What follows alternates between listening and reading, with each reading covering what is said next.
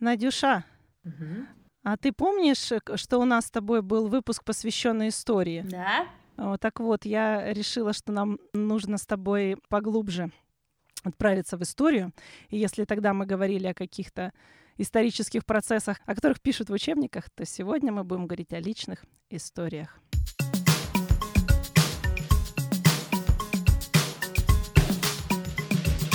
Это другое дело. Всем привет! Это другое дело. Подкаст о хобби, где мы исследуем различные интересы людей и э, говорим, анализируем, изучаем и примеряем для себя. А, с вами, как всегда, ведущая Анастасия и моя соведущая Надежда. Привет! Привет, Настя. Сегодня у нас два гостя, которые будут с нами говорить о составлении родословной. Это, конечно, для меня лично темный лес, как ветвистое дерево. Вот, и я с радостью озвучу наших гостей. Да? А, начнем с Лилии. Лилия Удалова, человек, который уже 6 лет полностью самостоятельно занимается поиском своей родословной, своих корней, своих родных, и уже достиг очень больших успехов. Если я ничего не путаю, то до 1700 года вы уже докопались, да? до, до 18 века. Да, добрый день, Настя, Надя. А, да, 1710 год– это такой благодатный год в плане поиска информации, и до этого года добираются, а, ну, многие, кто усиленно ищет, тот находит. И второй гость Ирина Бивол. Ирина, здравствуйте. Добрый день. Радостно здесь присутствовать сегодня. Ирина юрист, а, начинающий генеалог, автор проекта «Родословная с нуля. Опыт юриста», автор лекций для родословов-любителей и а, соавтор книги «История тебя», да, издательства АСТ, и человек, который тоже, в общем-то, ищет свои корни а, для которого это и хобби, и работа. И сегодня мы постараемся рассмотреть это хобби как с позиции эмоций, что оно дает, как в него люди погружаются и почему, так и немножко поговорим о том, а, что и кто может помочь в этом поиске. Давайте, как обычно, начнем с нас. А, Надя, ты занималась э, составлением генеалогического древа? Что-то знаешь о корнях? Конечно. Я, как человек, который долгое время жил в Казахстане, очень стыдно не знать до седьмого колена, как говорится. Вот. А, Но, но тут такая история. По одной из линий а, у меня есть древнейшее древо до вот как раз седьмого колена прадеда, который основал деревню, в которой, собственно, вырос один из моих дедушек, и, соответственно, благодаря ему это древо попало ко мне. Ну, вообще много у меня историй, связанных с родословной. Ты сама занималась составлением? А, Да, а, я искала своих там троюродных, четвероюродных родственников. Вот я общаюсь с троюродными и четвероюродными со всеми, а вот дальше пока не получилось. Но у меня очень большая дружная семья, и все мы очень сильно дружим. То есть у меня была, была задача найти всех родственников и со всеми с ними общаться и дружить. Ничего себе. Вот так. Супер, сверхзадача. А как у тебя, Настя? Мне здесь нечем похвалиться. Довольно сложно, ну, скажем так, начать копать, да. То есть есть некие э, сведения о том, что все они, в общем, с Украины и э, по папиной части, и все по Столыпинской реформе. Кто-то по Столыпинской реформе, кто-то чуть позже уехали на Дальний Восток. И, может быть, там сейчас как-то осели. Это я знаю только от папы, ни от кого другого. Вот. А по маме моя родня вся э, из Поволжья и из Питера. Вот, собственно, и все. И я не составляла никогда, хотя, честно говоря, с завистью глядела на тех людей, у кого дома висит такое большое, ветвистое, что-то с фотографиями, даты рождения, которые там датируются с тем, что 150 лет назад было, с точностью до э, месяца, до дня. Думаешь, господи боже, откуда вы все это знаете, какие вы счастливые. Вот. Ну, соответственно, здесь, в этом, в этом э, хобби я максимальный буду дилетант.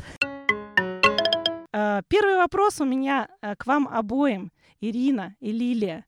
Скажите, зачем вообще человеку знать о своих предках что-то?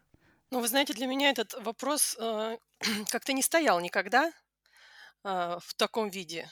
Для чего? Я просто это хотела. А, наверное, это началось с того, что мой дедушка, один из э, дедушек, очень хорошо знал своих предков. Это меня поразило, и он до 85 лет помнил имена, отчества своих бабушек, дедушек, э, все деревни, где они жили, все их передвижения, начиная там, с 25 года, когда ему самому было 5 лет, по всем хуторам, деревням, станицам. И э, меня это так всегда поражало. Я думала, как здорово все это знать, помнить, и э, в какой-то момент, э, шесть лет назад, я зарегистрировалась на специализированном форуме для генеалогов, но начала заниматься, наверное, даже раньше. В какой-то момент я решила систематизировать эту информацию, и мне стало это интересно. Сложно сказать, э, для чего. Просто для того, чтобы было, для того, чтобы я знала историю своего рода, я знала, откуда пришли э, все мои предки, сколько их было, кто они были. Это как уже какой-то даже, может быть, спортивный интерес, азарт проявляется со временем. В общем, если вы погрузитесь в эту тему, то я боюсь, вас из нее уже будет не вытащить. Ирин, а у вас как началось? А, у меня тоже все выросло из детства, а, и тут а, виновата в кавычках моя бабушка, которая очень бережно, трогательно хранила архив семейный, который касался ее супруга моего деда. Так сложилось, что я с дедом не знакома. Он умер много раньше, чем я родилась. И мое с ним заочное знакомство состоялось благодаря бабушке, благодаря тому, что я видела фотографии. С малолетства читала те бумаги, которые я сейчас понимаю, чудо и счастье, что они сохранились, и безалаберность, что их давали ребенку. А, но мне это все было доступно, осязаемо, а, что, мне кажется, тоже очень важно, потому что цепляешься в том числе за вещь, она тоже производит определенное впечатление, накладывается на какие-то истории, сюжеты, а, и это наслоение, оно усиливает эффект. А, также на меня повлияло то, что в начале нулевых годов по Первому каналу была программа «Моя родословная». Мало кто о ней знает, когда я про это говорю, что по Первому каналу раз в неделю помогали знаменитым людям исследовать а, свою родословную, до какого-то момента доходить.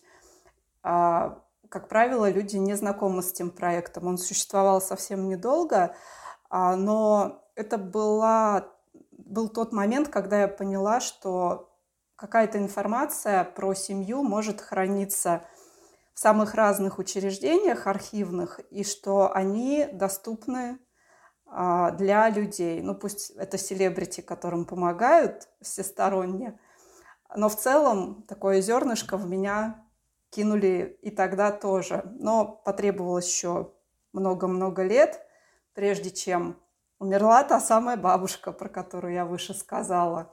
Я вышла замуж, родила сына, и вот уже череда этих событий, потеря одного значимого человека, рождение другого – просто подвела меня к тому, что нужно каким-то образом, во-первых, зафиксироваться на этой земле и про себя как можно больше следов оставить.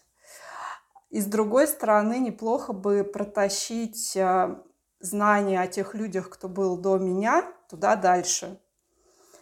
А, и у меня был такой посыл э, заняться этим.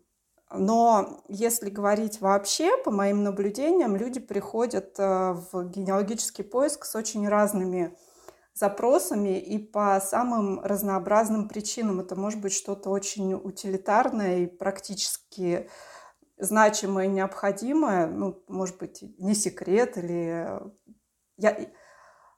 А, они хотят э, часто подтверждения каких-то семейных легенд, допустим, но это все-таки не практическая подоплека. А вот если есть, например, намерение сменить постоянное место жительства через доказательство национальности предков, как правило, потребуется поднять очень большой массив документов и обратиться не в одно архивное учреждение, чтобы это сделать.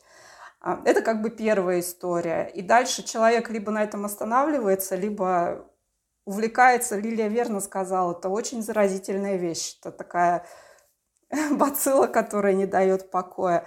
Но есть и такие исследователи, которые приходят э, в генеалогию как в терапию лечить душевные травмы. И генеалогия – это во многом медитация, она очень целительное действие оказывает для души человека, который этим занимается. А он, не отдавая себе отчета, так по кусочкам себя собирает, и на выходе из поиска ты э, становишься другим человеком, поиск трансформирует. Ничего себе. Я думала, будут разговоры про клад, что кто-то хочет найти там, может быть, родство с аристократами и, значит, э, получить титул или герб или что-то в этом духе, знаете, как начитаешься каких-нибудь э, романов. Анастасия, это уже не модно. Это было вот в 90-е, это уже не модно, нет. Более того, шансы найти аристократические корни, они минимальны. В нашей стране, да. Это... Ну, да? Выкосили, выкосили это сословие, очень постарались. Вот вы столько лет находитесь в этом хобби, и какие потребности для вас закрывает это хобби? У меня, наверное, это превратилось уже э, в какой-то э, спортивный азарт. Мне хочется закрыть как можно больше белых пятен в истории своего рода. К сожалению, это не всегда возможно, но я стараюсь. А, и более того, в этом деле очень важно и ярко проявляется такой принцип «кто ищет, тот найдет». Когда ты ищешь с головой что-то, и тебе кажется, что ты уже в тупике, и уже никаких шансов, и ты уже нашел все, что можно, и уже пора остановиться, как вдруг материализуется информация, о которой ты даже подумать не мог. Это может быть э, просто в Гугле, вдруг ты решишь погуглить, и обнаружится второй ссылкой нужная тебе информация, как было у меня. Это может э, прийти целый пакет документов от знакомого человека, у которого ты уже, казалось бы, получил все, что можно, и вдруг оказывается, что еще лет 30 метрических книг тебе доступны. Это может просто кто-то случайно тебе написал на каком-то форуме, и ты вдруг опять сделал прорыв. А, способов проявления этого принципа много, но он э, столько раз был доказан в моем опыте, что я всем теперь каждому рассказываю, что если вы будете искать, вы обязательно найдете. Мне даже порой кажется, но это уже будет более так фантазийно как-то, что эта информация сама придумывается в тот момент, когда она мне нужна. А, как бы это так э, смешно и парадоксально не звучало. У меня мурашки сейчас. Это что-то эзотерическое. Могу рассказать один случай, самый, э, самый такой яркий, когда сама уже заревела, и мама моя заплакала. И я, когда начала искать э, свои корни по уральской ветке, у меня было две основные фамилии, про дедушки и про бабушки, они жили в этих краях, ныне Курганская область, с 1710 года точно. И я знала все документы, подняла, нашла их в процессе поисков. И с 1710 э, к современности я выстроила огромное древо по, фам- по одной фамилии. И пришла к 1850-му, это последняя сохранившаяся ревизия, к разветвленнейшему древу всех людей, кто мог теоретически родить моего пра- прапрадедушку. Но я не знала его отчества. Мы знали его имя, но не знали отчества. И поэтому мы не могли связать вот это все огромное древо с нашим вот таким маленьким семейным древком. И как не силились мы вспомнить, вспомнить не могли. К сожалению, все умерли, кто мог знать. Я перерыла все базы репрессированных на тот момент. Они были раскулачены, поэтому в базах были, должны были быть, но не было во всероссийских. И вот я уже все нарисовала. Представляете, сколько людей в древе, а, которая живет э, на одной и той же земле на протяжении 200 лет. А, ну, их очень много было. И что делать? И я села в какой-то момент уже в принципе, я была уже так в отчаянии, потому что, ну, невозможно было что-то где-то найти. Я зашла в Google и просто написала фамилия, имя про прадедушки. И мне высвечивается вторая ссылка, как сейчас помню. Высвечивается база данных репрессированных, но не общероссийская, в которой я всегда искала, а непосредственно Тюменской области. Я открываю, и там прапрадедушка, фамилия, имя, отчество, год рождения, его жена, все его дети, все его внуки с женами, все переписаны. Его брат, о котором я знала, что есть такой брат, тоже со всем семейством. И фами... отчество у него было Ильич. Это довольно редкое имя для тех мест было. И в один момент у меня выстроилось все древо до 1710 года. Я когда увидела эту запись, передать словами, что я в этот момент чувствовала, невозможно.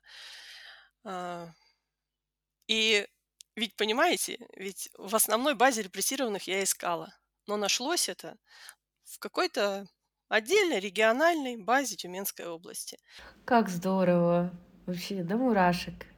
Лилия, то, что вы говорите, вот у меня складывается ощущение, что если мы говорим о потребностях, то это а, получается не только азарт, но еще и, ну, если хотите, поднятие самооценки. То есть вы добиваетесь успеха, пусть это там, ну, в хобби, да, но вы уже чувствуете себя гораздо более уверенны, да, вы идете по улице с гордо поднятой головой. Э, чувствовали что-то такое? Ну да, поэтому я и говорю, что это не просто азарт, а спортивный азарт. Э, это желание достижений, желание найти.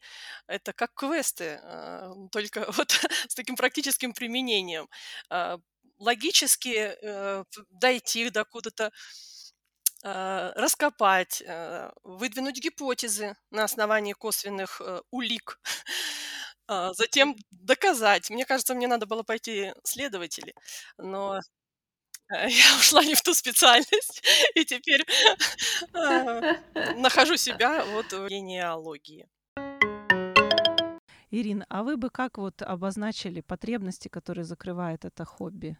Лично у меня это хобби, которое вообще стало такой поворотной точкой в моей судьбе, потому что начало моей поисковой деятельности совпало с уходом с офисной работы. В 2016 году я перестала быть штатным юристом крупной организации Новокузнецкой и стала фрилансером. Начала поиск, сменила профессию. Сначала пробовала себя в копирайтинге, потом а, какое-то время соревновались в доходе копирайтинг и э, мой блог, который уже начал приносить какие-то деньги, люди обращались за советами.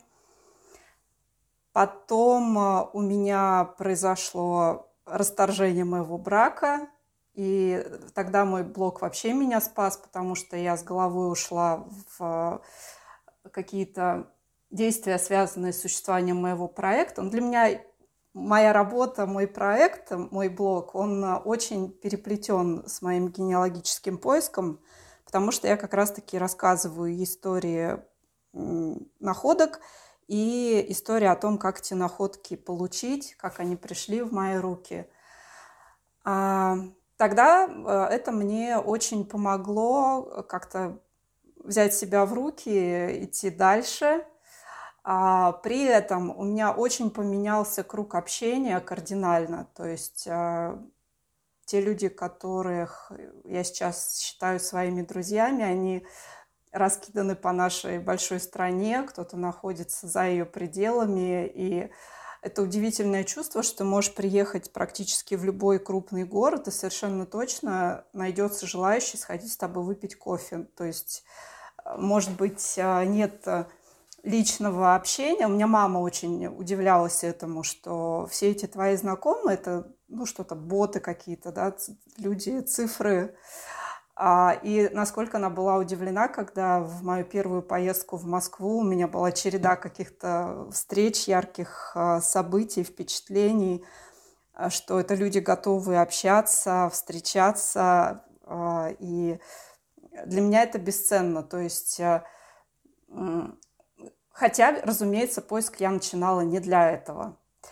Если говорить про именно то, что дает поиск сведений о предках, а, вот сейчас как-то мне сложно. Я очень согласна, мне резонирует то, что сказала Лиля по поводу вот этой истории игры в детектива, в квест. Это очень а, азартно, и многие исследователи так же, как Лиля, говорят, что мне, наверное, стоило выбрать другую профессию, имея в виду следователя, потому что человек, который работает с уликами, их сопоставляет, сравнивает, делает какие-то выводы, это большая аналитическая работа.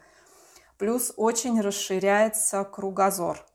Ты э, начинаешь интересоваться краеведением, э, что-то про историю не знаю, бытовых вещей, э, тебя начинает интересовать география, а ты начинаешь потихонечку читать много рукописных документов. Кто из наших современников может похвастаться тем, что, во-первых, сам пишет от руки, а во-вторых, постоянно работает с документами, которых не напечатаны ни на машинке, ни, ни на компьютере, да, а, да, когда да. ты начинаешь читать документы начала 20 века, конца 19 это сначала очень трудно кажется. Постепенно эта а, сложность задач растет, level up, этот происходит а, постепенно. К середине 19 века, пока ты доберешься, ты уже бегло можешь прочитать любую метрическую запись. У меня сейчас вызывают э, сложности в прочтении документы, составленные в XVIII веке, получается. Их я уже читаю с подсказок э, как раз-таки тех э, знакомых прекрасных, обретенных за прошедшие годы, которые мне помогают во многом. А, и это, кстати, тоже нужно учитывать. С одной стороны, растет твой скилл как исследователя из года в год. Ты набираешь разных навыков и можешь э, те же самые документы, что всегда у тебя были под руками, на них взглянуть другими глазами, найти в них новые зацепки, а простроить от этих зацепок новые поисковые пути к новым находкам. С другой стороны, благодаря тому, что ширится круг знакомств, этому очень способствуют соцсети – у тебя всегда есть у кого спросить совета, к кому обратиться, кому поручить сходить в архив, посмотреть какую-то метрическую запись, если ты живешь в другом городе. Либо вот, э, если уж мы тут говорим про чудеса, как-то перед выпуском подкаста у меня одно за другим случились удивительные для меня находки. Мой очень хороший знакомый, мой любимый человек в Москве за одну ночь нашел по ревизским сказкам, восстановил историю семьи за сто лет. То есть э, я по XIX веку эту ветку отслеживала полтора года, а он углубился еще на сто лет за одну ночь благодаря тому, что поработал вечер в Российском государственном архиве древних актов с ревизскими сказки, сказками, первыми тремя. И вот он мне... Я просыпаюсь утром и понимаю, что у меня теперь самый дальний мой родственник Гаврила Иванович, а, который был современником Петра Первого. И это очень обескураживающее чувство. А, я до сих пор, а, прошло несколько дней, и я понимаю, что это еще в меня не встроилось. Меня прям придавило в хорошем смысле слова этой информацией. Мы вас поздравляем. Здорово как. Я в продолжении темы, Ирина, хотела бы вот тоже сказать э, про имение отношений э, к историческим событиям. То есть получается, что мы э, в учебниках читаем какие-то эпохи, какие-то события. В основном это политика, война, там какие-то колоссальные реформы. И когда это к нам прямого отношения не имеет, мы не можем это прочувствовать. Uh, условно говоря, да, с той же Столыпинской реформой. То есть какая-то одна из десятков, там, сотен реформ, которые проводились там, за все за все время существования Российской империи.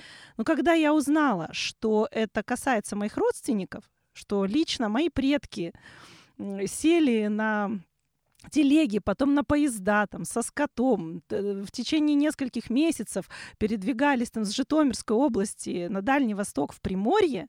А, это там 1909 год был, например. Для меня это историческое событие, которое описано там одним параграфом в учебнике, оно не просто наполняется смыслом, а я как будто бы вот уже в этой же телеге еду вместе с ними пытаюсь что-то понять. А они, представляете, то есть мой дедушка, он, он говорил по-украински, живя в Приморье. Он учился в украинской школе. То есть они переехали и ну, абсолютно в, на пустынной территории там получили по 12 гектар земли. В общем, было куда ехать, были хорошие подъемные, прекрасно тоже их можно понять, да, и, может быть, в э, разрезе этого века, 20 века необычайного, это было одно из самых правильных решений, которые они приняли для своей семьи. Уехали они всем там двором, куча семей, куча родственников. И вот они там в Приморье поселились, выросли, э, и сейчас там, наверное, тоже какие-то потомки их живут, я, к сожалению, плохо знаю. Но сам факт того, что это историческое событие для меня наполнилось смыслом, и я уже его не забуду. Я по полезу дополнительно в учебники, посмотрю, а зачем она была, эта реформа, да? А, как, кто еще переехал, сколько там десятков тысяч, сотен человек, какой был у этого всего посыл. И получается, что а, эта веха, даже, может быть, историю в общепланетарном масштабе мне э, поможет лучше понять, да? То есть начинается такая мыслительная деятельность. Э, и э, второй момент, который вот мы с Надей тоже обсуждали, э, у меня тоже есть ребенок, и мы, конечно, смотрим э, мультики с ним, и у Pixar есть несколько очень достойных работ. И когда я только начала готовиться к подкасту, я все время вспоминала мультфильм «Тайна Коко». Это классика, мне кажется все генеалогии очень любят это. А, где все крутится, э, я думаю, может быть, э, если вы не смотрели, то посмотрите, если смотрели, то, конечно, поддержите меня. Это а, вокруг э, довольно популярного в Мексике праздника Дня мертвых, у которого куча символики, которая нам известна, там, известна во всем мире, где речь идет о том, что человека человек где-то в загробном мире, да, утрированно если говорить, жив, пока хотя бы одна живая душа, ходящая по земле, помнит о нем, хоть что-нибудь. Вот, и отвечая на вопрос, зачем изучать прошлое, вот в этом мультике очень хорошо проиллюстрировано, а, что эта связь как будто бы позволяет там, да, в загробном мире продолжать человеку существовать. Душе, душе. Я тоже хочу э, продолжить эту тему. У меня мама очень э, верующий человек, и она каждый раз говорит мне одно и то же. Ты понимаешь, что когда ты даже читаешь эти записи, метрические книги, ревизские сказки, исповедные ведомости, ты э, читаешь их имена, и они все поминаются. Поэтому, да, я присоединюсь к этому аргументу. Это, безусловно, очень важно. И вот у меня даже сейчас мурашки пробирают, как бы не заплакать. Но это очень важно для памяти, нашей памяти о нашем роде. Ключевое слово выпуска «мурашки» будет. Ага, это точно. Если мы не разрыдаемся все дружно.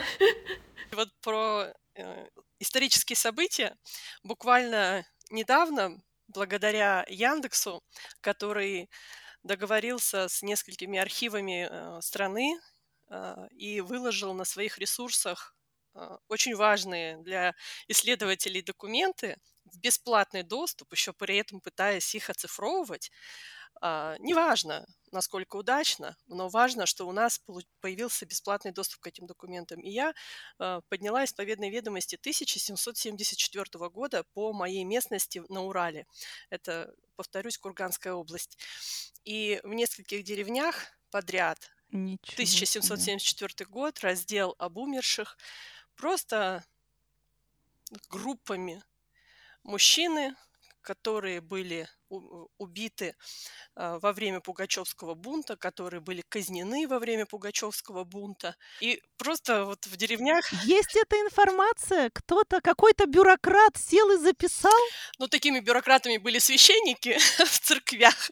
Это наши основные источники сойти. информации. Когда встречаю документ с хорошим почерком, я всегда благодарю этого священника, что он молодец, что так хорошо писал, что документы даже 1710 года легко читаются. Впечатляет. А, вот. а так, да, я тоже, для меня это честно. Пугачев. Где Пугачев? Кто такой Пугачев? Ну да, был такой где-то.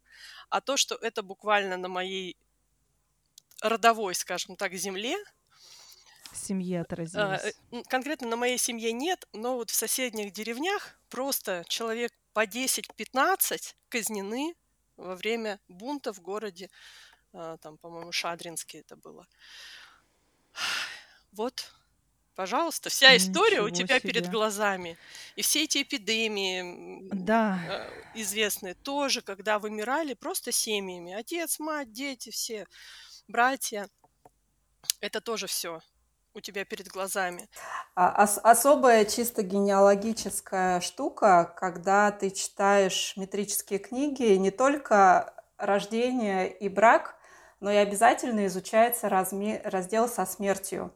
И это тот раздел, который очень отрезвляет, потому что ты видишь, как чудовищно была детская смертность. И когда говорят про то, что рожали много детей, ну то есть э, женщина, допустим, за свою жизнь родила 15 детей, а до более-менее сознательного возраста из них выжило пятеро. Это не редкость. Многие исследователи могли бы рассказать про вот такие эпизоды и про переживание вот этого опыта знакомство с ну, моментом ухода человека из жизни, и что это не всегда про взрослых, старых, больных каких-то людей. С другой стороны, обращает на себя внимание факт, давайте положительные какие-то эмоции, э, очень много долгожителей. Конечно, верить э, возрасту в разделе о смерти э, нужно очень с большой натяжкой. Но, тем не менее, если ребенок прошел естественный отбор, если он прошел детство, если он не умер от горячки а, в, во взрослом состоянии или от какой-то инфекции, если эта женщина не умерла от родов очередных, каких-нибудь не очень хороших, то эти люди жили до преклонного возраста, и нередко, когда в метрике стоит возраст смерти 100 лет. Ничего себе, серьезно? Да, абсолютно. 90-100 – это вполне такой нормальный возраст. Я понимаю, что это, конечно, а, округленная дата, да, но а, люди умирали, и причем, знаете, какая была основная причина смерти От у них? старости. От старости. От старости, конечно. Ну, как и при той А еще по воле Божьей понятно. прекрасная причина смерти. По воле Божьей. Или натурально. Натурально. Просто, ну, пришло время, вот они и умерли. Ирина, а, вот еще немножко покопаемся именно в вашем личном развитии в хобби. В какой момент вы решили, что э, можете помогать другим? И второй вопрос сюда же, как вдруг вы поняли, что пора идти учиться? Классные вопросы. Поиск у меня начался с 2016 года, с а, поиска материалов моего репрессированного деда.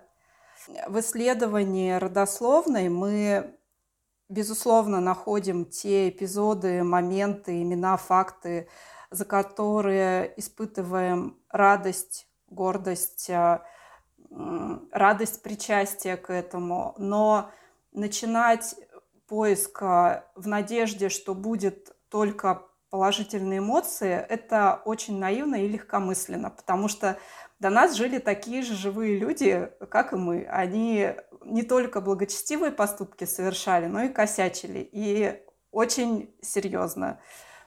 И нужно быть готовым к тому, что какие-то скелеты в шкафах, они рано или поздно выйдут, и что-то с этим придется делать. И, может быть, даже а если вы, вы честно себе отвечаете на вопрос, что к этому не готовы, может быть, стоит повременить с тем, чтобы за это браться. А мой поиск, возвращаясь к началу, к 2016 году, он начинался да. с поиска материалов дела на моего репрессированного деда. А было известно, что юность он провел в сталинских лагерях. Это был период Великой Отечественной войны. А, он был носителем фамилии Бендер.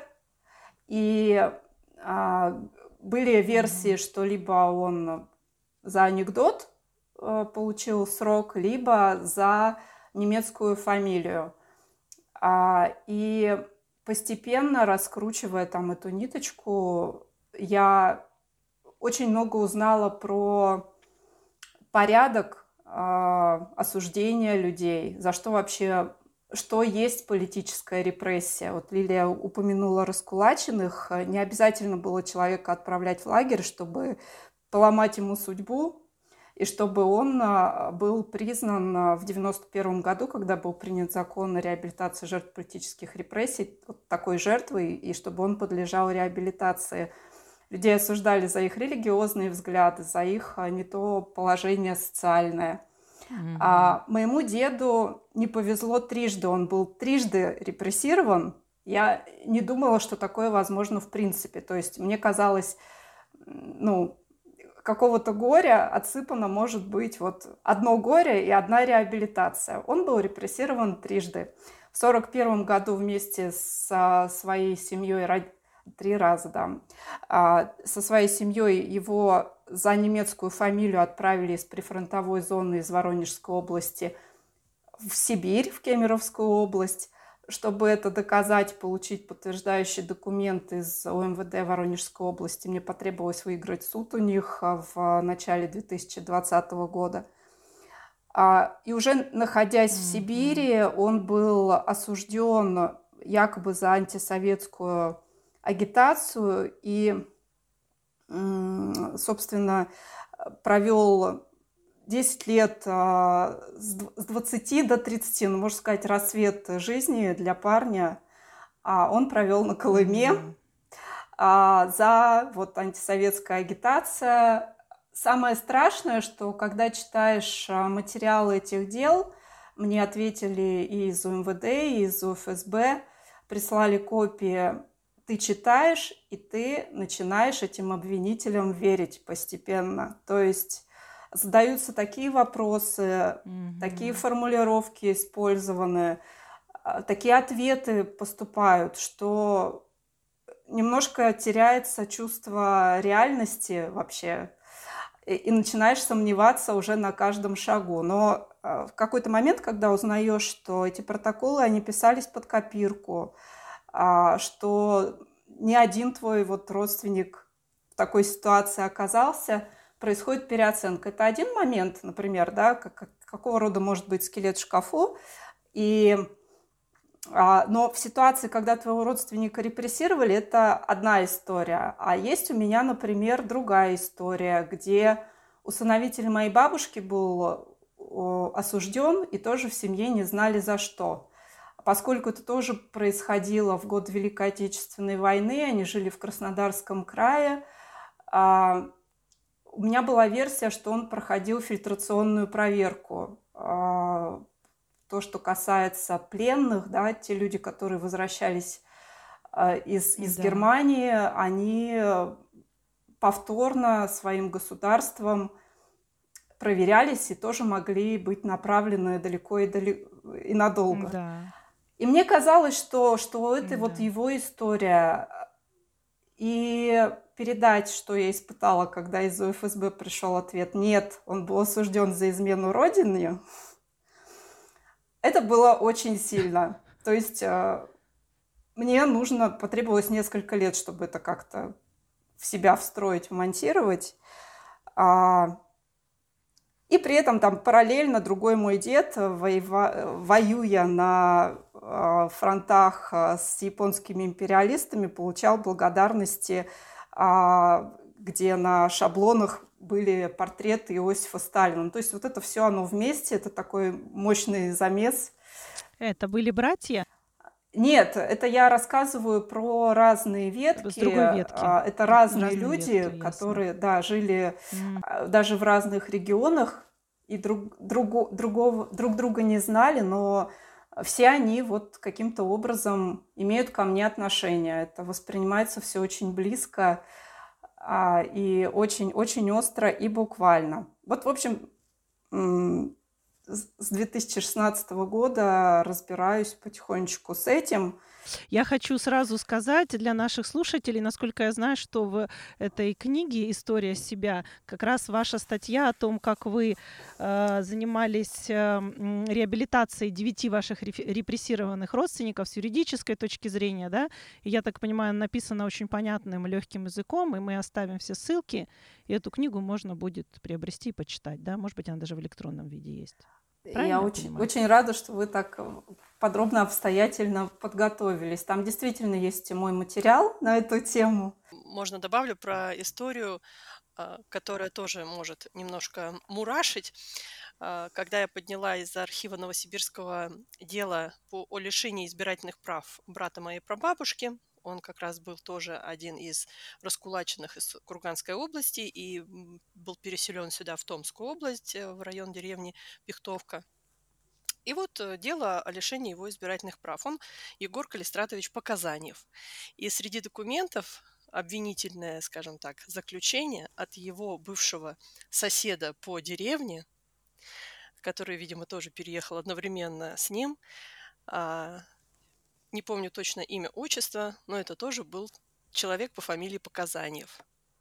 И он обвинял его в том, что он с отцом нанимали батраков, эксплуатировали людей, угу. и поэтому он не имеет права на избирательные права. Э, и ты понимаешь, что вот эти истории о том, что брат на брата пошел, брат, э, там, сын на отца или отец на сына, что это не какие-то далекие истории. Вот, пожалуйста, в твоей семье наверняка они были родственники с одной фамилией в одной деревне. А, конечно, это могли быть не двоюродные, троюродные братья, а какие-то четвероюродные, но все равно это одна семья, это один род, да. это одна деревня, и вот так один на другого сделал вот такой донос, поклеп, не знаю, как это еще назвать. Может быть, ну какие-то вот, личные, да, менее. там мотивы имея это. Все же, как, как сказала Ирина, все, все были люди и все имели какие-то недостатки. Я на самом деле, когда готовилась к этому выпуску, я размышляла о том, что очень много есть историй, где люди репрессированных э, родственников да, находят э, понятное дело, что это коснулось практически каждой семьи. Но нет ни одной истории, ну, и мне, я не находила, где бы, например, говорили, что я узнал, что мой отец там или дед, ну, дед там, прапрапрадед был, например, НКВДшник. Или что он заведовал где-нибудь лагерем на Соловках. Или, например, что я точно знаю, что он был в заградотрядах, что он расстреливал своих людей.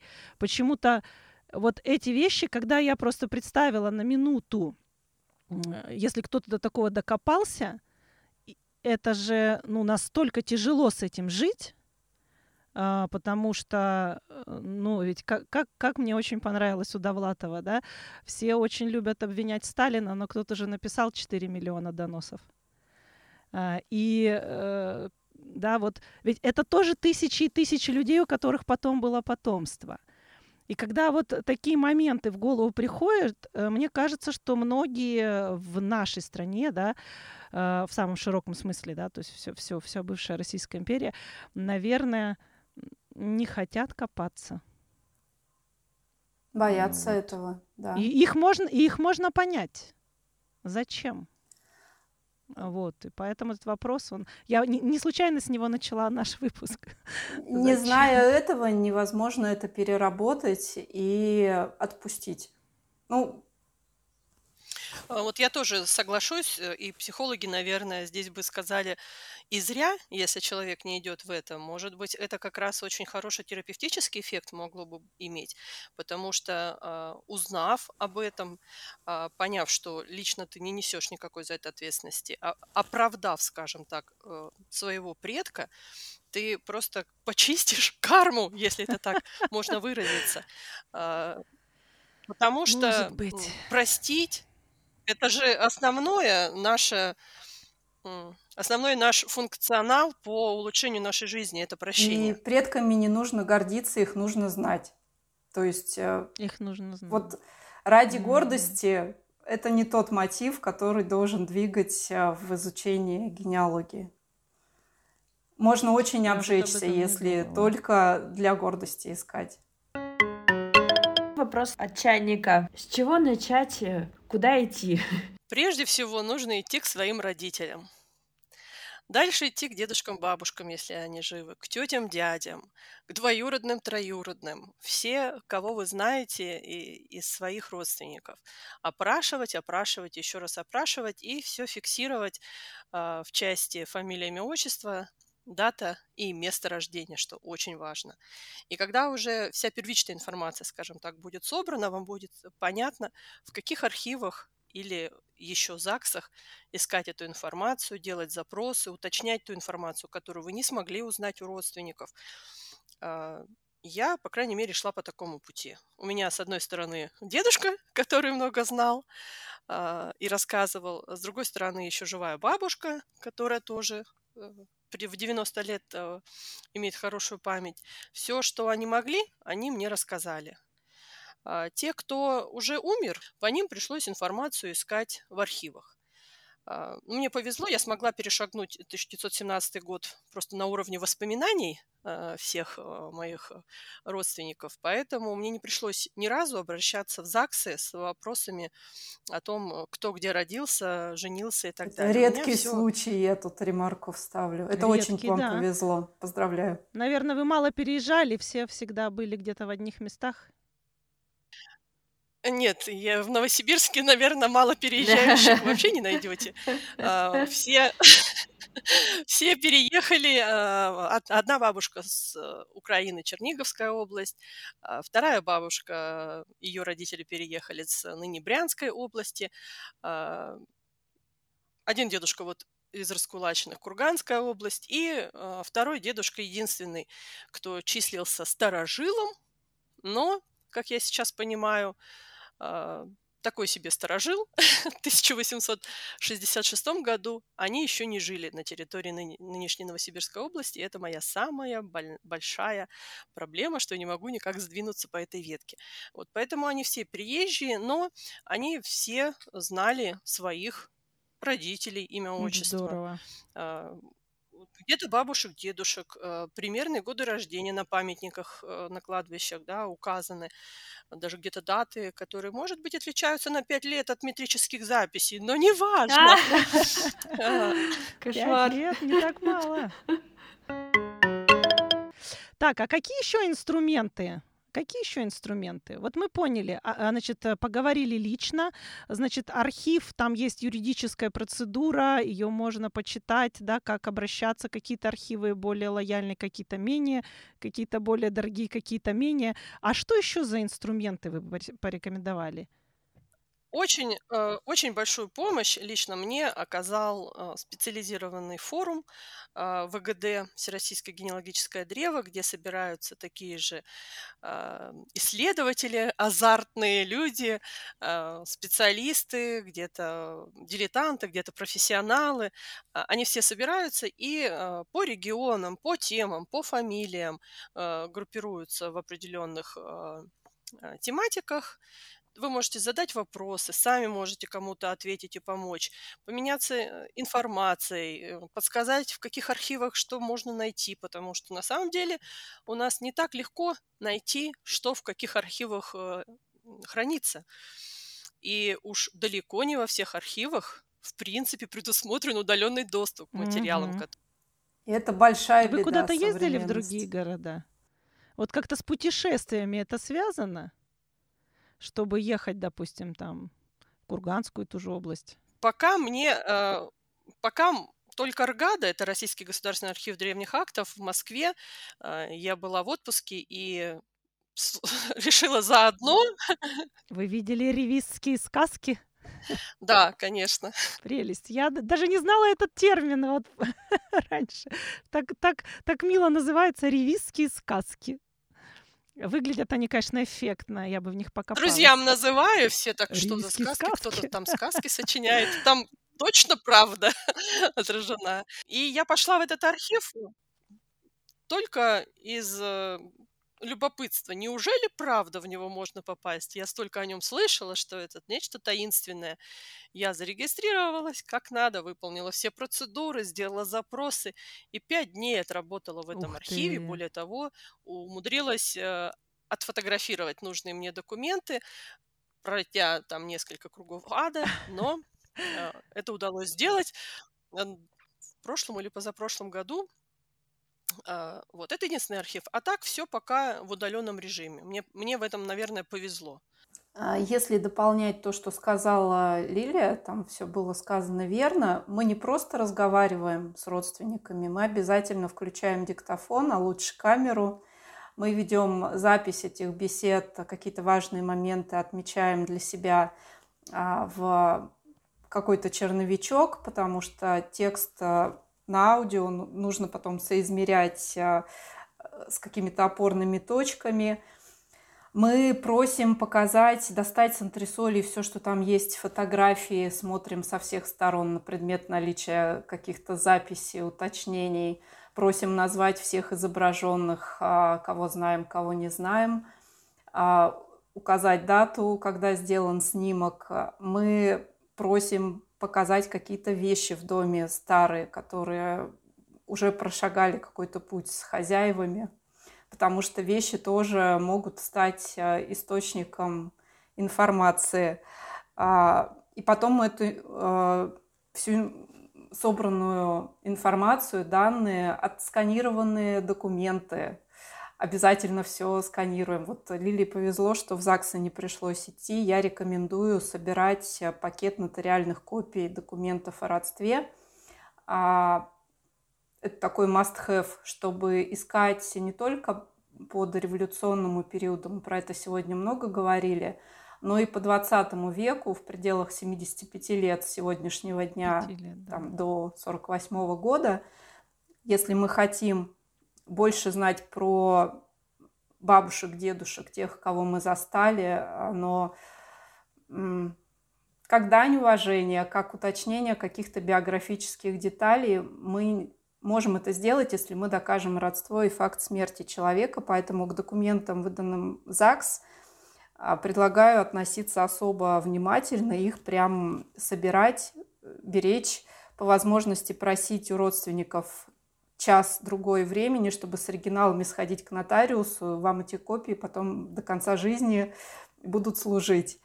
А также мы потом обрабатываем всю полученную информацию, своевременно транскрибируем аудио, переводим в текст, своевременно все раскладываем по папочкам, формируем бумажный архив, а, делаем его полную кальку в цифре, при этом цифру дальше на несколько источников обязательно копируем. Чем а, раньше это будет сделано, да. чем, ран... чем раньше это будет сделано, тем а, меньше утратится а, какого-то первого впечатления от работы с этой информацией. Чем дольше мы откладываем обработку, тем больше теряется детали. Иногда приходится эту работу делать вторично, третично. А, как-то да. бережливее к своему времени нужно относиться. И, как я поняла, Лилия очень любит а, форум ВГД, вот у меня с ним не сложилось. Я не очень люблю эту площадку, я там зарегистрирована, временами туда захожу, но а, для меня это что-то, какой-то огромный массив информации, часто не структурированный, там нужно прям уметь ориентироваться. Мне большую помощь оказывали соцсети, которые я уже упоминала, потому что, может быть, отчасти я э, стояла, как-то сказать, в истоках э, этого движения, потому что э, начиная вести блог в 2016 году, таких проектов было по пальцам одной руки пересчитать. Сейчас их а, много больше, и я этому искренне радуюсь. Люди активно пишут а, про свои находки, про своих предков, делятся какими-то лайфхаками. А, видя положительный опыт другого человека, хочется это повторить. Дай шаблон твоего запроса, я тоже это сделаю по такому правилу, что ли.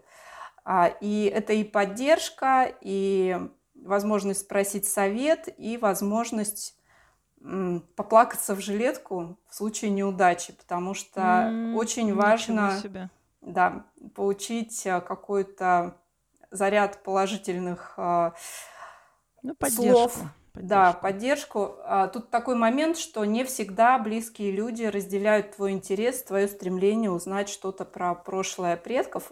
Ну, в моем случае это очень актуально, при том, что у меня замечательные отношения с родителями, но в целом они они с интересом слушают про находки, но включаться в это, вести поиск, а, и скорее не про них, и часто это из вежливости делается. А вот именно какие-то, да, какие-то глубинные связи и понимание, что человек с тобой на одной волне, и он горит тем же самым, у меня такие связи, они все в соцсетях. И потом там со многими из этих людей мы лично познакомились, стали общаться, дружить, и то, о чем я уже говорила, так поменялся круг моего общения.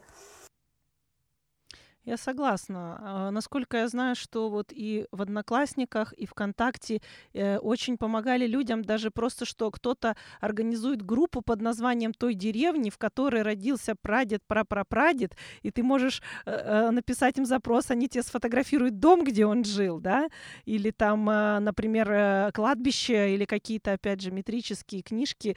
И соцсети, мне кажется, ну, такой прорыв осуществили в поиске родословной?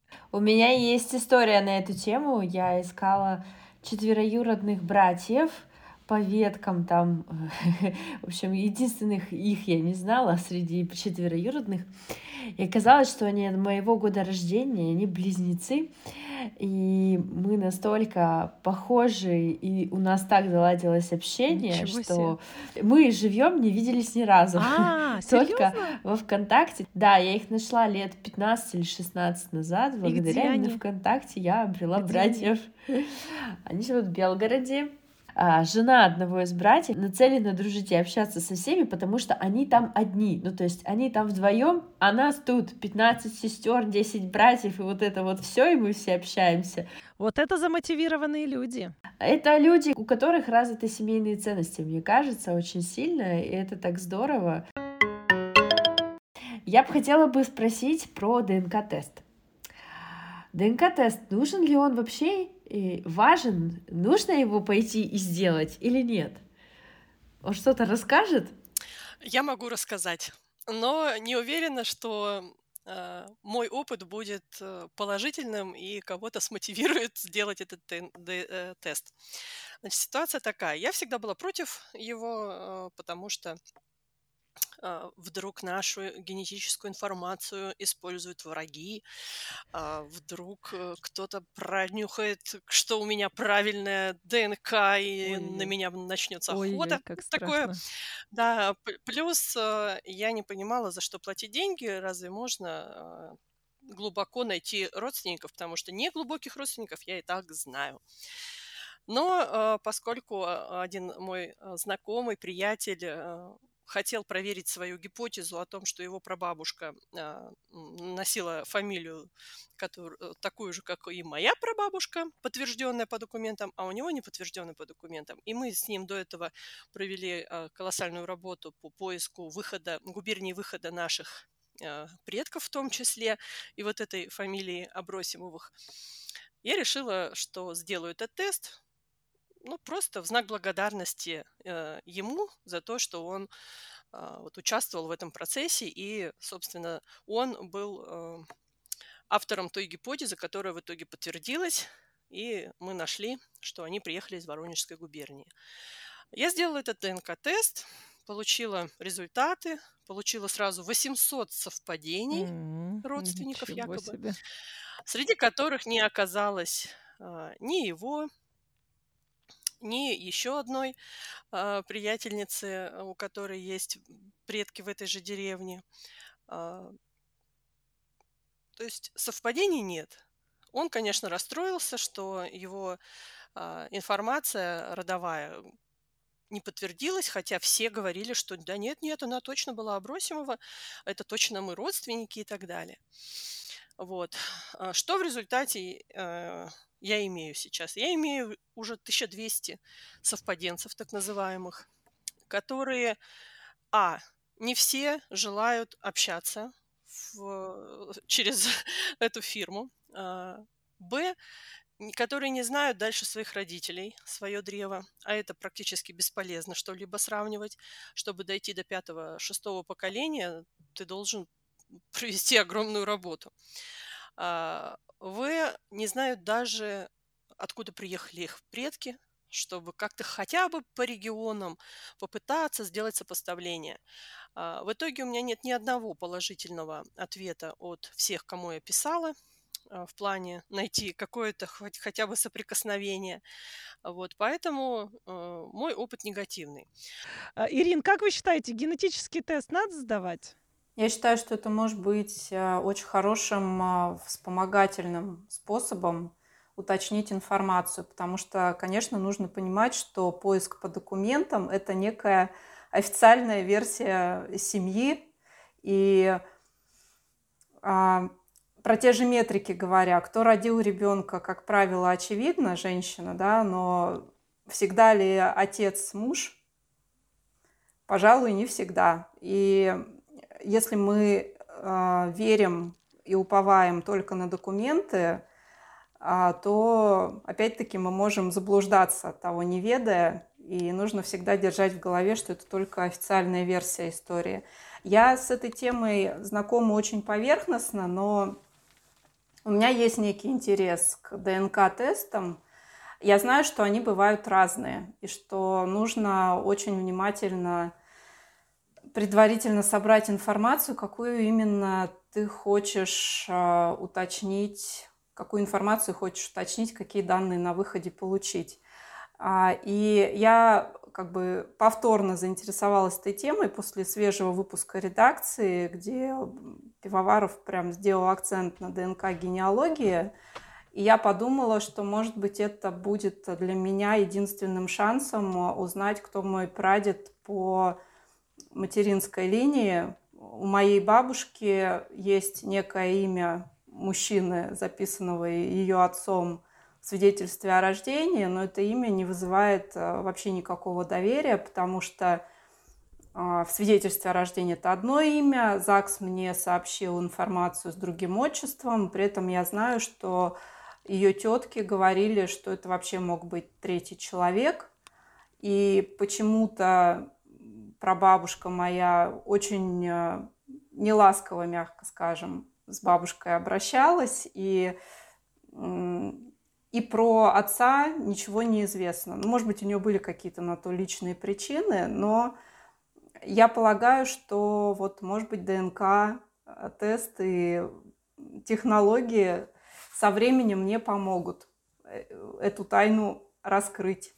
Очень на это надеюсь в завершении части про инструменты. Вот э, набираю, набираю я фамилии, имена, там, даты, места рождения. Есть ли какие-то удобные сервисы, куда это все вбивать? Или это вот с, с, самим там рисовать? Древо жизни рекомендую горячо. Древо жизни моя любимая программа. И а, это тот случай, когда ты один раз оплачиваешь э, лицензию, я это делала много лет назад, платеж был меньше тысячи рублей, и ты работаешь с этой схемой бесконечно долго, вносишь туда сколько угодно родственников, ничего, никаких денег больше не требуется. Это отечественная разработка, соответственно, в том году не было у меня головной боли по поводу того, куда же сейчас мое древо убежит, и как я буду с ним дальше работать, э, если сервис не принимает оплаты элементарных. Ну, какие-то рекомендовать э, сканеры, там, тут я боюсь, что технически мне не хватит подкованности, но должен быть какой-то диктофон на, на телефоне, должен быть, э, должно быть приложение для того, чтобы хорошие сканы делать документов и хорошие переснимать снимки фотографии. А, может быть, Лилия сейчас дополнит меня. А, да, несколько есть э, сервисов, в которых можно вести свои деревья. К сожалению, нет какого-то единого, общероссийского, чисто российского, а, которое бы было связано со всеми полезными а, другими сервисами. А, на том же э, сайте Генотека можно вести древо, и это облегчит тебе уже соединение со совпаденцами. Есть вот древо жизни, есть Генопро, есть, э, опять же, сайт Фамилио, где тоже пытаются развивать этот, этот сервис. Сейчас вот э, вроде бы закачали туда информацию о том, из каких деревень призывались люди уже даже не помню, то ли на Первую, то ли на Вторую мировую войну.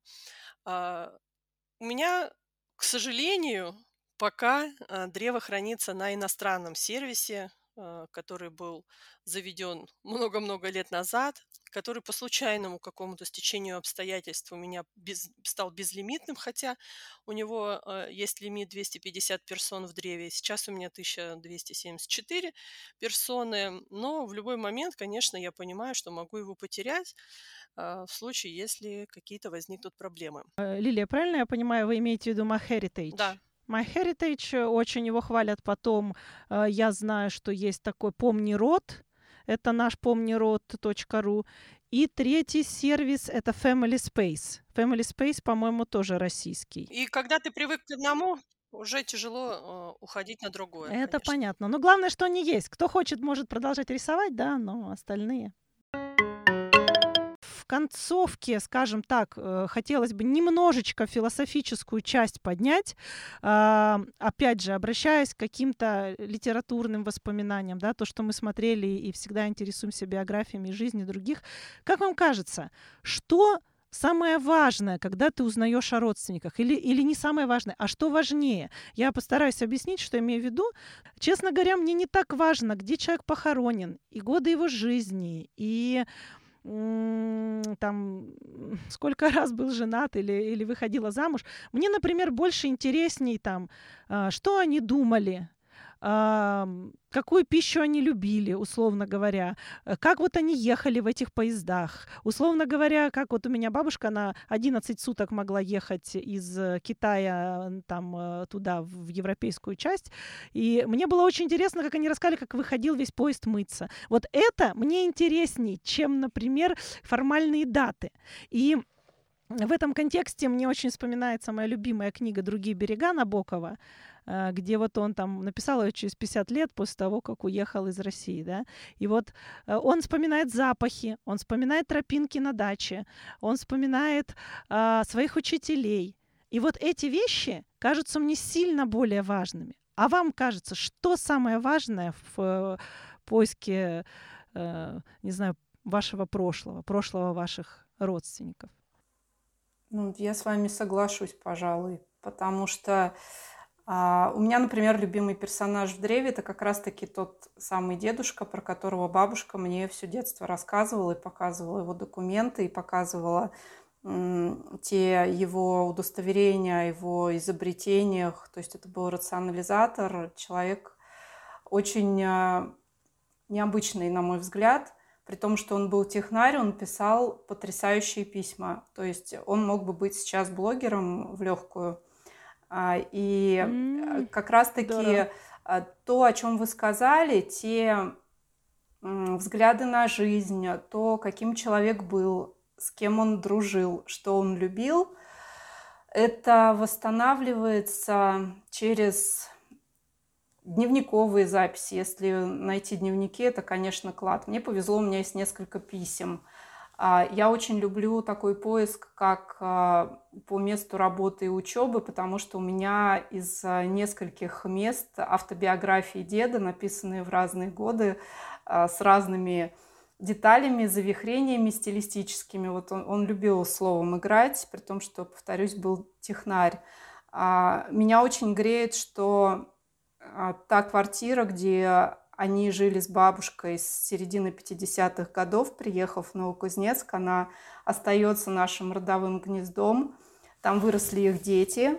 Там я провела детство, и а, мой сын и мои племянники туда приезжают, учитывая, что дед был с мамой, это получается пять, пять поколений семьи провели... Пять поколений в одной квартире. Бабушка, ну, 20 века да, прабабушка, дедушка, мой папа, я и мой сын. А, то есть а, это уже а, некое место силы для нашей семьи. Я да. к нему отношусь очень да, трепетно и бережно. И у нас там какая-то мебель даже сохранилась, которую покупали бабушка и дед. То есть а, вот история вещей, она меня тоже очень трогает. Но нужно понимать, что такие истории возможно собрать скорее все-таки по 20 веку. Чем дальше мы уходим, тем меньше шанса вот э, Конечно. это просто клад и находка, что-то подобное найти, хотя бывают чудеса. И да, в какой-то момент все сводится к тому, что у тебя имя, дата рождения, смерти, и ты уже этому рад. А если еще нашел э, запись о браке и узнал девичью фамилию, фамилию прапрапрабабушки, это, это самое большое, самое большое счастье, да.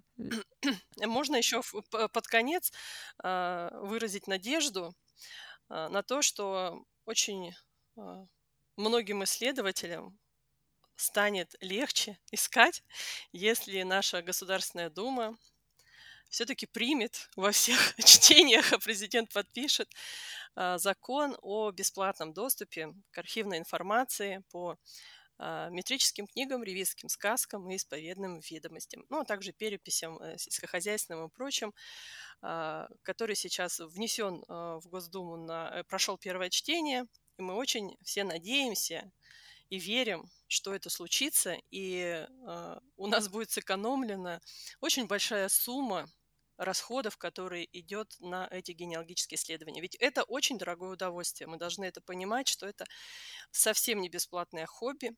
Даже если ты делаешь это все сам, без привлечения а, частных исследователей, это очень и очень дорого. Получить где-то а, напрямую доступ э, к архивам, официально заплатив деньги, где-то купив какие-то материалы уже неофициально – а, это очень дорого. Ну, ссылки, а уж ссылки заказать мы все оставим. Ева, это... Это понятно, да, это дорогое удовольствие. Вы знаете, у меня такая вот мысль возникла. Столько трудностей есть у людей в том, как э, найти информацию о своих предках. Вот вы уже как опытные искатели, скажите, что бы вы посоветовали бы нам, сегодняшним людям, такое сделать, чтобы нашим потомкам через сто лет было проще о нас найти информацию? Что нам нужно делать, чтобы наши прапраправнуки ну, допустим, есть же люди, например, с могилами, наверное, будет усложняться ситуация. Очень многие люди не хотят, чтобы их хоронили там. Кого-то развивают по ветру, кто-то э, в каких-то этих, э, ну, в общем, специализированных этих колумбариях и так далее. А, что нужно делать, чтобы они нас нашли через сто лет? Мне кажется, у них уже таких проблем не будет. Мы все уже оцифрованы, информация о нас уже во всех базах, каких только можно представить. И вопрос будет только доступа к этой информации. Но вот как вы правильно заметили, а, именно дневники и какая-то личная информация, вот она будет интересна.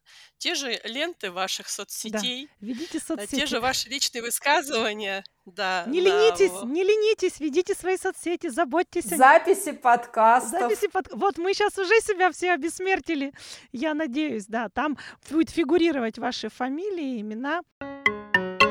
Посоветуйте нам кино или книги, которые мы можем прочитать, вдохновиться еще больше, заразиться этой темой? Я очень разные по эмоциям предложу книги.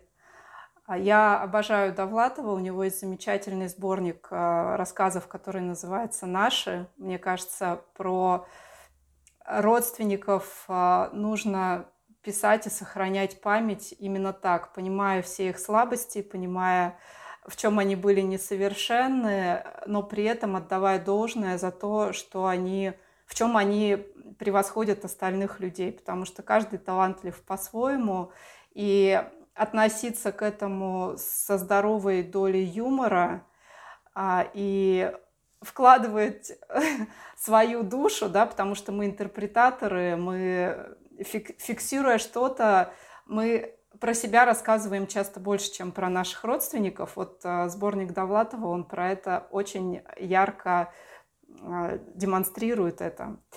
А также мне вспомнилась очень тягостная по мере прочтения и по ощущениям книга, которая, может быть, не совсем про семейную историю, но про очень детальное и очень неправдивое, с моей точки зрения, освещение Великой Отечественной войны. Книга «У войны не женское лицо» Светлана Алексеевич.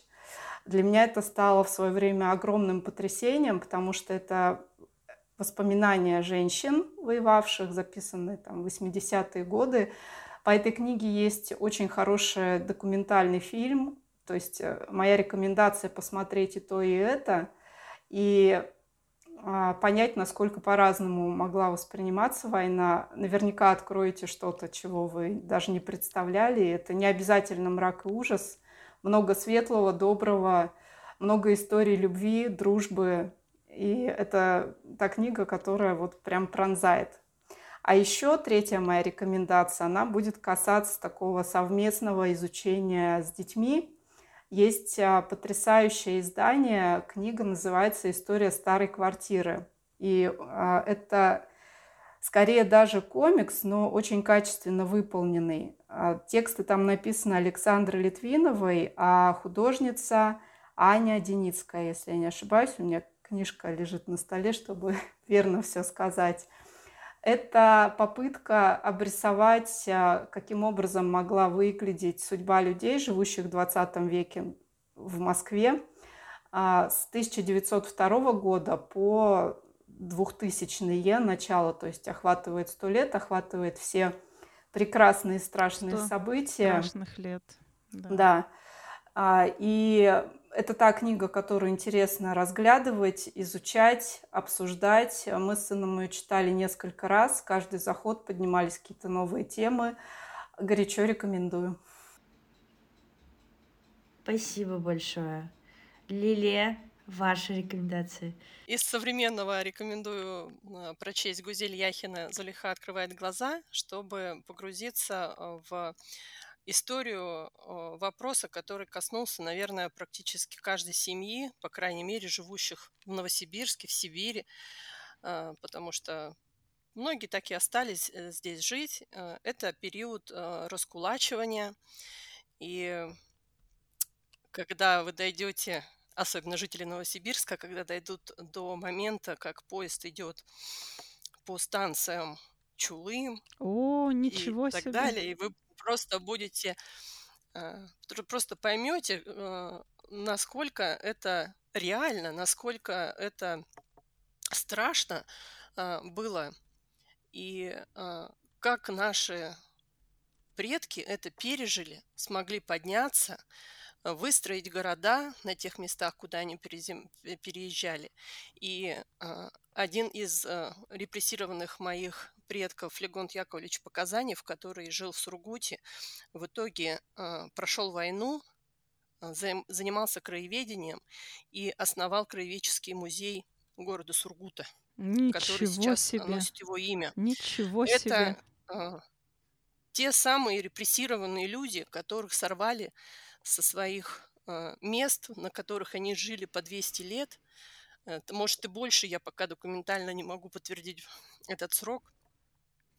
А, у которых была земля, дом, все свое, была родина, и которые вынуждены были это все оставить, рыть землянки на северных землях, выживать, растить детей, поднимать, и которые в итоге остались людьми, да еще какими людьми. Мы обязаны их помнить, конечно, мы обязаны их помнить. Это один из поводов, почему нужно этим заниматься. Да, и еще а, когда а, сказали про литературу, я сразу же вспомнила яркое такое а, детское воспоминание. Я даже не знаю откуда, почему и как, при каких обстоятельствах, но я услышала фразу, по-моему, на уроке литературы «Иван, не помнящий родства». И это так меня ошеломило, то ли это было представлено как в негативном свете, но вот Иваны родства не помнящие, я не буду таким Иваном, не помнящим родства. И, а, наверное, это всегда надо мной висело, что а, давайте будем помнить наше родство, давайте будем помнить наших предков, давайте будем их поминать, просто даже э, читая метрические книги, какие-то записи, документы. Да, мы не знаем, что и как они жили, но они были, и они э, без них не было бы нас. Вы понимаете, сколько человек должно было э, родиться, выжить, пройти этот естественный отбор, пройти эти мясорубки многочисленные э, в нашей истории, чтобы появились на этот свет мы. Наверное, начнем тогда ценить Да, я тоже нашу часто об этом размышляю. Да.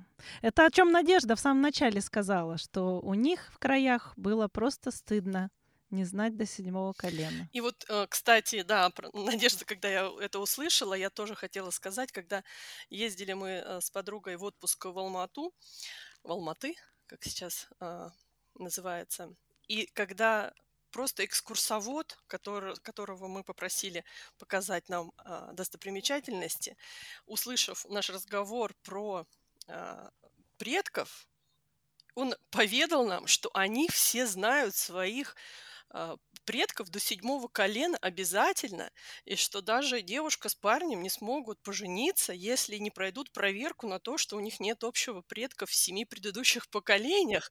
Ничего себе. Да, это на самом деле так. У них есть жузы, и они знают, откуда они родом, и знают, как жили эти жузы, и кем управлялись, и это очень-очень здорово. У меня тоже вы- неожиданно появилась рекомендация, я когда-то давно, лет пять назад, читала книгу «Забвение пахнет корицей», а, про девушку, которой досталась э, кондитерская а, бабушке, она не могла понять, почему а, рецепты э, какие-то вроде бы разнонациональный, что там есть что-то мусульманское, и еще какое-то. И вот впоследствии бабушка попросила ее съездить в Париж, и она начала выяснять, и оказалось, что они были евреями, которые во время Второй мировой они спасались а, от немцев, а, и их спасали как раз мусульмане. Я, к сожалению, уже не помню, в какой стране они жили, мусульманской. Но это тоже невероятная история. Я обрыдалась, обсмеялась, и я очень люблю готовить, и мне кажется, вот то, что предметы, то, что передается, культура еды, культура того, что мы едим, оно же тоже передается нам из семьи в семью, то, что готовится, как готовится, какие-то ватрушки, какие-то там бабушкины рецепты, это тоже здорово, то, что сохранить можно м, из своей семьи, принести это куда-то к себе. Абсолютно согласна. Я читала Надя, эту ты книжку. права. Мне вообще кажется, что в азиатских, э, в азиатских странах э, чем дальше в Азию, тем сильнее культ предков. Тем Да. сильнее э, вот эта вот э, мысль, что они, вообще говоря, если они умерли формально, физически, то они здесь, они по-прежнему с нами, они э, следят, присматривают, э, ведут с нами диалоги, обсуждают наши поступки. Это, это очень интересное мировоззрение, и в Японии, я думаю, оно очень сильно развито, да, что вообще у всего есть дух, и уж тем более дух предков. Ну что, а свои э, эти рекомендации я тогда в нашем телеграм-канале опубликую, чтобы уже сейчас э, не занимать время, потому что тоже и кино я кое-что подобрала, и книги. И в том числе обязательно для наших подписчиков мы опубликуем список книг, которые с технической точки зрения помогают искать своих родственников. Я знаю, что на русском языке уже много что опубликовано. Вот. И, конечно, будет ссылка и на книжку, где есть статья нашей гости. Все для вашего старта. А Вот, мы готовы. Я, э, честно говоря, тоже готова попробовать поискать. И вот то, что подвиг народа, память народа, что у нас еще сейчас есть сайт по Первой мировой войне. И есть замечательные Яндекс архивы. Яндекс архивы мы запомнили, да. И, конечно, большое спасибо вам, Ирина и Лилия, что вы пришли, рассказали, заразили. На самом деле времени, время пролетело как-то очень быстро, и столько всего еще можно обсудить. Спасибо вам большое, девушки. Э, Я полностью поддерживаю вас и призываю наших слушателей интересоваться прошлым, делиться, вступать в комьюнити, делиться потом своими эмоциями с нами, писать нам комментарии, подписываться на наш канал, ставить звездочки, рассказывать о нашем подкасте своим друзьям. Все ваши заметки и комментарии помогают нам сделать наш подкаст еще лучше и полезнее для всех. вас. Вот. Спасибо всем большое. Будем прощаться. Спасибо. До свидания. Это был первый опыт, и это было очень приятно, девушки. Все. Спасибо огромное. Всего доброго. До новых встреч. До новых встреч.